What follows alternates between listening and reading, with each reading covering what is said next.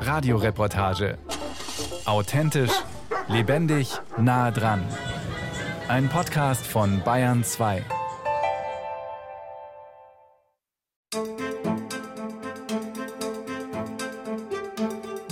Der konnte noch nie laufen, frei sitzen oder selbst den Kopf halten. Was er kann, sind die Hände bewegen, die Beine ganz leicht, inzwischen unter medikamentöser Behandlung. Als ich das erste Mal mit Tanja Wenzel über ihren Sohn Samuel gesprochen habe, waren wir per Videoschalte miteinander verbunden. Im vergangenen Herbst hatte ich mit ihr und ihrem Mann Boris Brückner Kontakt aufgenommen. Ich wollte darüber berichten, welche finanzielle Unterstützung Menschen brauchen, die Angehörige pflegen. Pflege, und zwar sehr intensive Pflege, braucht der siebenjährige Samuel, denn er leidet an der seltenen Krankheit spinale Muskelatrophie. Sie hat zur Folge, dass er sich kaum bewegen kann. Auch beim Atmen braucht er meist Unterstützung. Aber er sei ein helles Köpfchen, hat mir sein Vater im vergangenen Herbst erzählt. Kognitiv ist er super fit. Das heißt, er hat vor zwei Jahren, glaube ich, schon im Sprachverständnistest bewiesen, dass er zwölf ist vom Kopf. Ja. Boris Brückner und seine Frau Tanja Wenzel machten bei unserem Videogespräch den Eindruck, dass sich die Familie auf keinen Fall von Samuels Krankheit unterkriegen lassen will.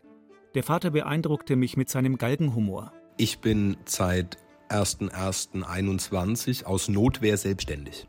Aber der gelernte Betriebswirt und Maschinenbauer sagte auch Sätze, in denen nicht einmal mehr Galgenhumor mitschwang. Etwa wenn er auf die Corona-Zeit zurückschaute. Ihr habt uns einfach vergessen und lasst uns einfach, Entschuldigung, vor die Hunde gehen. Punkt.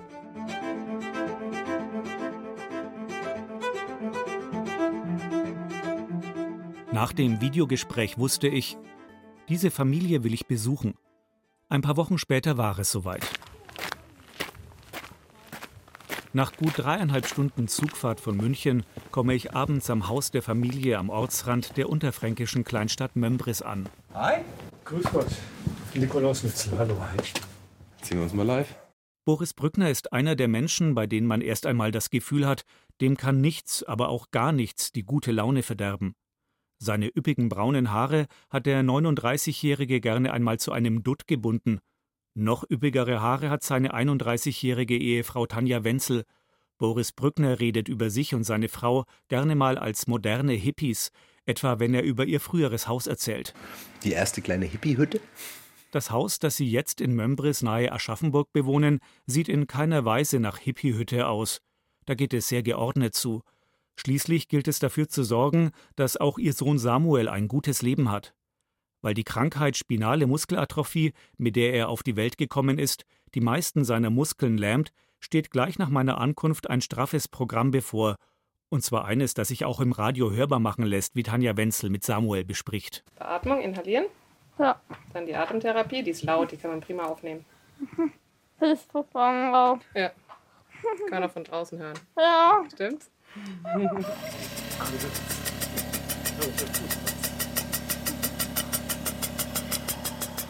Damit Samuels Lunge gut arbeiten kann, muss sie mit einer Maschine sozusagen durchgerüttelt werden. Während der Apparat läuft, kann ich mich davon überzeugen, dass der Junge tatsächlich ein ganz erstaunliches Sprachverständnis hat, so wie sein Vater es mir ein paar Wochen zuvor angekündigt hatte. Samuel ist ein Piratenfan. Während der Atemtherapie hält er ein Schwert in der Hand, so glaube ich es zumindest. Das ist kein Pferd. Kein Schwert, sondern Kein Hebel. ein, Hebel. ein Säbel. Okay. Samuel zu verstehen ist nicht ganz einfach, aber ich bin in diesem Moment schon so weit, dass ich eines kapiere. Der Junge ist bei der Wahl seiner Worte genauer als ich. Er hat einen Säbel in der Hand, kein Schwert. Dass ich als Sprachprofi mir das von einem Siebenjährigen erklären lassen muss, ist mir fast ein bisschen peinlich. Das Rütteln alleine reicht nicht aus, damit Samuel in der Nacht gut atmen kann. Sein Vater saugt auch Schleim ab, der sich in den Atemwegen bildet. So, bist du bereit? So, 3, 2, 1, los. Schön tief, gell? Hallo? Tief sollst du. Und noch den letzten. Super, Dankeschön. Während Samuel in seinem Zimmer von seiner Mutter weiter auf die Nacht vorbereitet wird, zeigt mir sein Vater noch andere Maschinen, die Samuel braucht, etwa einen Elektrorollstuhl. Den steuert der Junge mit der einen Hand, die er halbwegs kontrollieren kann. Zum Kostenpunkt kann man sagen, dass das Ding 45.000 Euro kostet und eineinhalb Jahre Kampf mit der Krankenkasse war. 45.000 Euro für ein Hilfsmittel sind viel Geld, aber unser Sozialsystem ist bereit, noch ganz andere Summen für Samuel aufzubringen. Also das erste Medikament gegen die spinale Muskelatrophie, was er bekommen hat, im ersten Jahr ist es eine Aufbaudosis mit fünf Dosen. Das heißt fünf Dosen im Wert von 100.000 pro Injektion. Jedes weitere Jahr drei Injektionen. 19 Dosen, 1,9 Millionen.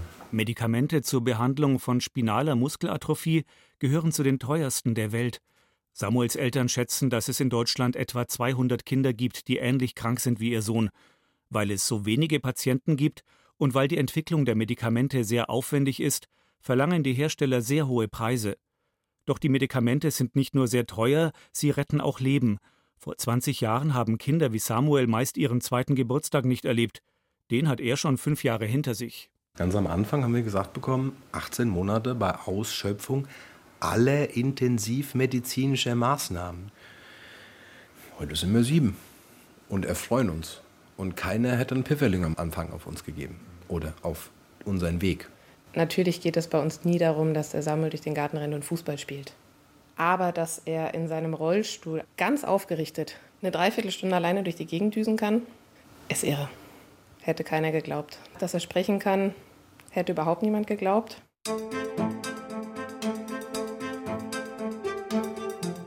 Samuel wirkt mit seinen gelähmten Muskeln ein bisschen wie der weltberühmte Physiker Stephen Hawking.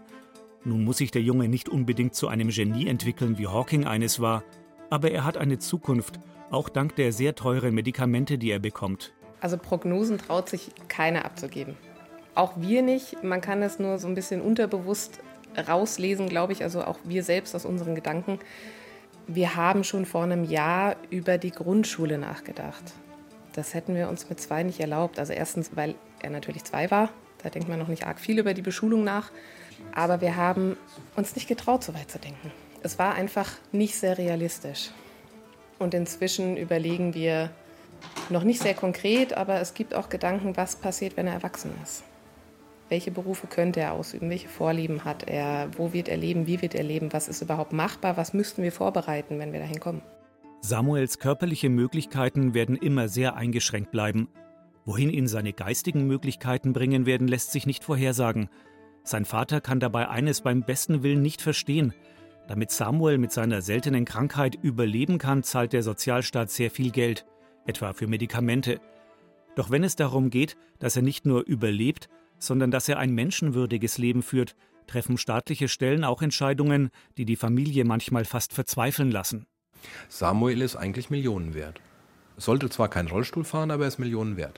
Der eineinhalb Jahre dauernde Kampf um den Rollstuhl wurde aber noch getoppt. Herr Nüssel, Ja, kommen Sie gern. Boris Brückner führt mich in den Keller, um mir etwas zu zeigen. 1200 Seiten.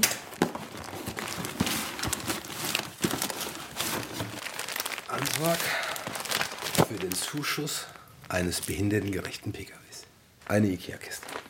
Was mir Samuels Eltern zum Kampf um einen Zuschuss für ein behindertengerechtes Auto erzählen, kann ich fast nicht glauben. Es geht um Folgendes. Damit Samuel mit seinem ziemlich großen Rollstuhl irgendwo hin kann, etwa in die Kindertagesstätte, braucht die Familie ein ziemlich großes Auto. Seine Eltern haben einen gebrauchten Kleintransporter gefunden, den sie umbauen lassen konnten. Dafür stellten sie bei der zuständigen Behörde einen Antrag auf 25.000 Euro Zuschuss. Das ist weniger als ein neuer VW Golf kostet. Die Ablehnungen und die Widersprüche füllen 1200 Seiten. Eine Ablehnung wurde mit einem Eintrag begründet, den Samuels Eltern auf eine Internetseite gesetzt haben, auf der sie über ihr gemeinsames Leben berichten. Sie haben da auch eine Art Kolumne, in der sie aufschreiben, was Samuel ihnen so alles erzählt. Und da hat er geschrieben, To-Do nach böse Virus, das heißt nach Überwindung des Coronavirus, Zoo besuchen, Spielzeug kaufen und Zug fahren. Der Antragsteller wünscht sich auf einer Liste auf der Internetseite veröffentlicht, einmal Zug zu fahren. Somit ist die Benutzung des ÖPNV gegeben und der Antragsteller kann mit öffentlichen Verkehrsmitteln transportiert werden. Punkt. das ist also ein Wunsch, den ein Sechsjähriger geäußert hat, der wurde gegen ihn verwendet. Ihr Ja. Ernst? Ja, kann ich Weil Ihnen. Samuel gesagt hat, er möchte Zug fahren, ist Ihnen gesagt worden, er kann Zug fahren. Er kann Zug fahren und wenn er Zug fahren möchte, dann kann er auch mit dem Zug transportiert werden. Punkt. Und dann braucht er keinen Pkw, sondern wir sollen mit öffentlichen Verkehrsmitteln fahren. Beim Gang nach oben ins Erdgeschoss muss ich diese Erzählung erst einmal auf mich wirken lassen. Inzwischen ist es schon spät. Samuel ist von seiner Mutter für die Nacht vorbereitet worden. Sein Vater sagt noch Gute Nacht zu ihm. Gute Nacht, Tütü.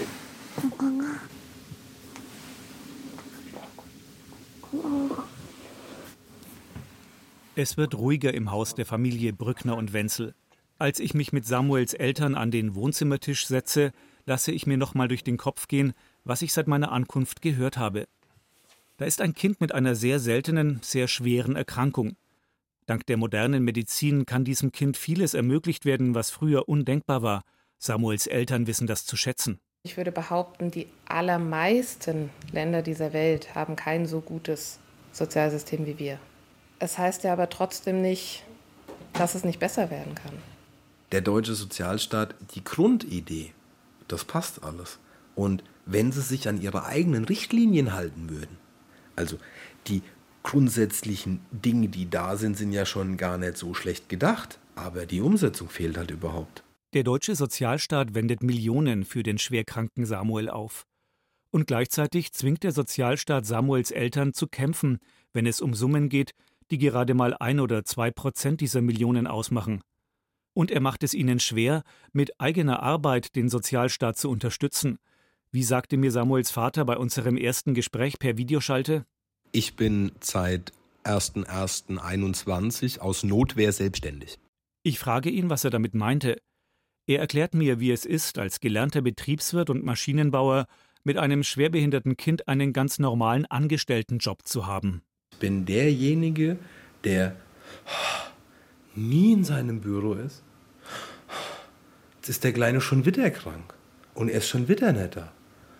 Also das sind alles nette Menschen gewesen und alles auch verständnisvolle Menschen gewesen. Aber jedes Verständnis endet. Daher hat er sich selbstständig gemacht, aus Notwehr, wie er sagt. Denn da hat er mehr Entscheidungsfreiheit, wann er arbeitet. Er hat durchaus Einnahmen, wenn er jetzt als Selbstständiger für große Industriefirmen tätig ist. Aber wenn er alle Kosten abzieht und auch alle Freibeträge und die sogenannten Sonderausgaben für die schwere Krankheit seines Sohnes, dann bleibt er steuerlich gesehen unter dem Existenzminimum. Zu versteuerndes Einkommen? Null. Laut Lohnsteuererklärung. Seine Ehefrau sieht keine Möglichkeit, mit ihrem Studium als Sozialwissenschaftlerin berufstätig zu sein. Dazu ist sie mit der Betreuung ihres schwerbehinderten Kindes zu sehr eingespannt. Was sie dabei nicht versteht, warum der Staat ihr diese Arbeit nicht bezahlt. Sozialverbände fordern schon länger einen Pflegelohn. In einem Modellprojekt in Österreich wird die Idee getestet. Pflegende Angehörige bekommen einen Stundenlohn für die Zeit, die sie Pflegearbeit leisten. Dafür wird auch in die Rentenversicherung eingezahlt. Warum das ihrer Ansicht nach eigentlich nur logisch ist, erklärt Tanja Wenzel mit der Geschichte einer ihrer Bekannten. Die ist selbst ausgebildete Krankenschwester und hat genau in dem Bereich gearbeitet, hat selbst eine behinderte Tochter. Und um arbeiten gehen zu können, wird bei ihr zu Hause eine andere Krankenschwester beschäftigt, damit sie dann Nachtdienste in der Klinik reisen kann, damit sie Geld verdient für sich und ihre Tochter, die ist alleinerziehend und muss dafür den Pflegedienst beauftragen, damit sie ein Einkommen hat. Obwohl sie genau das Gleiche sogar mit der fachlichen Ausbildung zu Hause leisten könnte. Im Koalitionsvertrag hat sich die Ampelkoalition vorgenommen, nach Wegen zu suchen, wie pflegende Angehörige auch finanziell besser gestellt werden können. Konkrete Planungen dazu gibt es allerdings noch nicht. Während wir über das Leben mit einem schwerkranken Kind in einem der besten Sozialsysteme der Welt geredet haben, ist es Nacht geworden. Auf dem Rückweg in mein Hotel überlege ich, was ich da eigentlich gerade gehört habe. Unser Staat gibt mit meinen Steuergeldern und meinen Krankenkassenbeiträgen Hunderttausende und Millionen für den schwerkranken siebenjährigen Samuel aus. Das finde ich hervorragend. Dafür zahle ich gerne Steuern und Kassenbeiträge. Aber die entscheidende Lücke, die geschlossen werden müsste, damit Samuel und seine Familie trotz seiner schweren Lähmung ein gutes Leben haben, diese letzte Lücke schließt der Sozialstaat nicht. Es ist so, als ob die Familie Brückner und Wenzel auf eine Expedition an den Nordpol geschickt wird, mit sündhaft teuren Schneeanzügen und Anoraks. Aber das Geld für einen Reißverschluss oder Knöpfe spart man sich am Schluss, was den teuren Schneeanzügen dann leider viel von ihrem Wert nimmt. Darüber muss ich erst mal schlafen.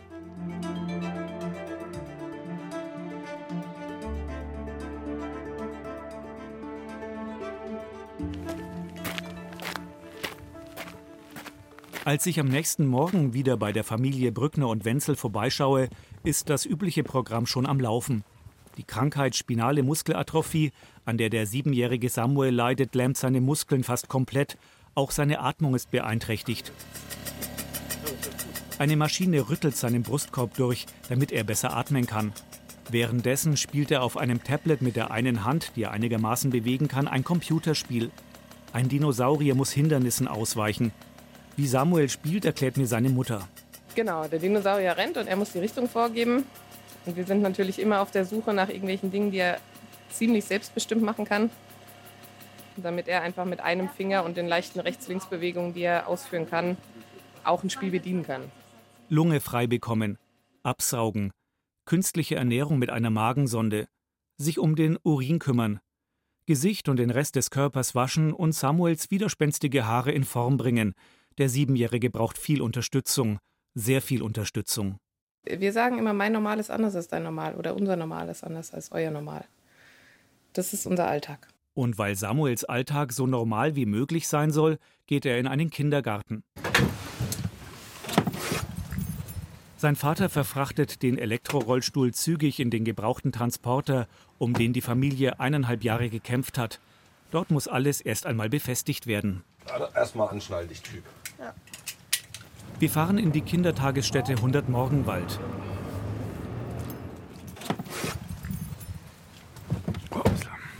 Es ist eine integrative Kita. Sie hat Samuel gerne aufgenommen.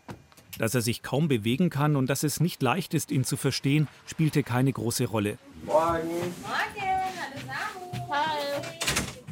Die Gruppen in der Kita sind nach den Tieren benannt, mit denen die Kinderbuchfigur Puh der Bär im 100 Morgenwald seine Zeit verbringt. Wo Samuel den Vormittag verbringt, erklären mir drei Mädchen. IA-Gruppe. Samuels Gruppe ist also nach dem etwas depressiven Esel IA benannt, mit dem Puh der Bär gemeinsam mit anderen Tieren im 100 Morgenwald Abenteuer erlebt. Es geht munter zu in der Kita. Ich verlasse sie aber bald mit Samuels Vater wieder. Tschüss.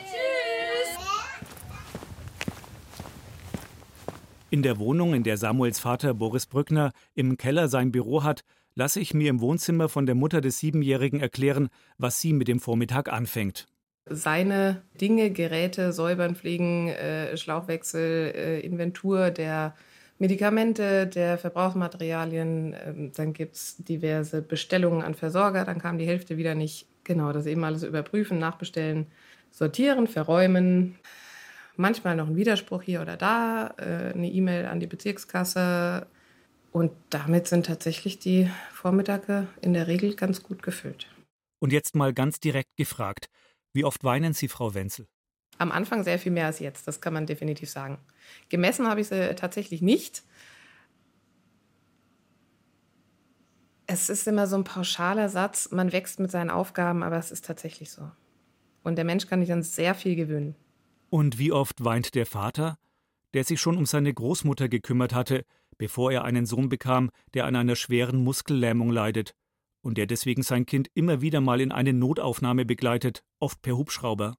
Ja, ich weine, aber durch meine Lebenserfahrung in der Pflege haben wir irgendwann beschlossen oder ich auch für mich beschlossen, umfallen kann ich später. Umfallen kann ich dann, wenn ich nichts mehr zu tun habe. Die Hubschraubereinsätze werden selbstverständlich immer von den Sozialkassen bezahlt. Die 45.000 Euro für einen Spezialrollstuhl haben hingegen eineinhalb Jahre Kampf gekostet, haben mir Samuels Eltern am Vorabend erzählt. Jetzt erzählen die Eltern nochmal von einem der Argumente, mit denen die Krankenkasse die Anträge zunächst abgelehnt hat. Dass der Samuel so ein teures Gerät nicht genehmigt bekommen kann, weil die Krankenkasse eben nur für einen Behinderungsausgleich zuständig ist, aber niemals dafür zuständig, die schier unendlichen Möglichkeiten eines Gesunden auch hervorzubringen. Und das fand ich einfach Wahnsinn.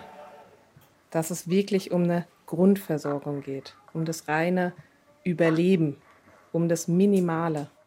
So, jetzt ist die Frage, wie möchte ich die Zeit eines Kindes, das so ein schweres Schicksal hat, als Solidargemeinschaft tragen? Möchte ich das Minimalkonzept? Dann brauchen wir genau ein Pflegebett und eigentlich noch nicht mal ein Beatmungsgerät, weil dann dürfen wir das überhaupt nicht haben, weil dann ist der Weg klar festgemeißelt. Dann laufen wir auf ein Ziel zu und auf keine Förderung.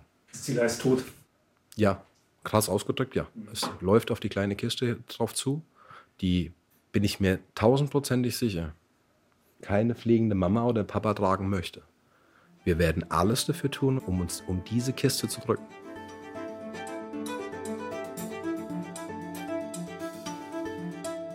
Aber es ist nicht nur die immer wiederkehrende Weigerung unseres Sozialsystems, Samuel das zu bezahlen, was er braucht, damit er mit seiner schweren Behinderung nicht nur überleben, sondern würdig leben kann. Es geht nicht nur um Geld, das erzählt mir Samuels Vater am Schluss meines Besuchs, als er sich vor der Terrassentüre eine Zigarette dreht. Wir kriegen ja öfters in der Öffentlichkeit Reaktionen. Und dann geht der Kopf nach unten so, oje. Unvoreingenommen daran gegangen, ja, es wäre höchstwahrscheinlich bei mir auch so, wenn ich nicht in der Situation drin wäre. Den Kopf senkend, oh Gott, das ist ganz schlimm. Und dann ist meine Aussage oder unsere Aussage immer, er hat super viel Spaß, er lacht doch. Also, du musst doch jetzt nicht traurig sein. Schön wäre, wenn du kommen würdest und unterstützen würdest, frei von diesen Vorurteilen. Weil das ist das, was der Sammel brauchen würde. In die Gesellschaft geholt zu werden und nicht aus Scham aus der Gesellschaft rausgeschmissen zu werden. Für dieses Mal geht mein Besuch bei Samuel und seinen Eltern zu Ende. Ich laufe zum Bahnhof von Mömbris. Ich denke mir, dass ich nicht genug von Samuels Lachen mit meinem Mikrofon aufgenommen habe nicht genug, damit ich meinen Hörern nochmal zeigen kann, was sein Vater ganz richtig sagt. Er hat super viel Spaß, er lacht doch.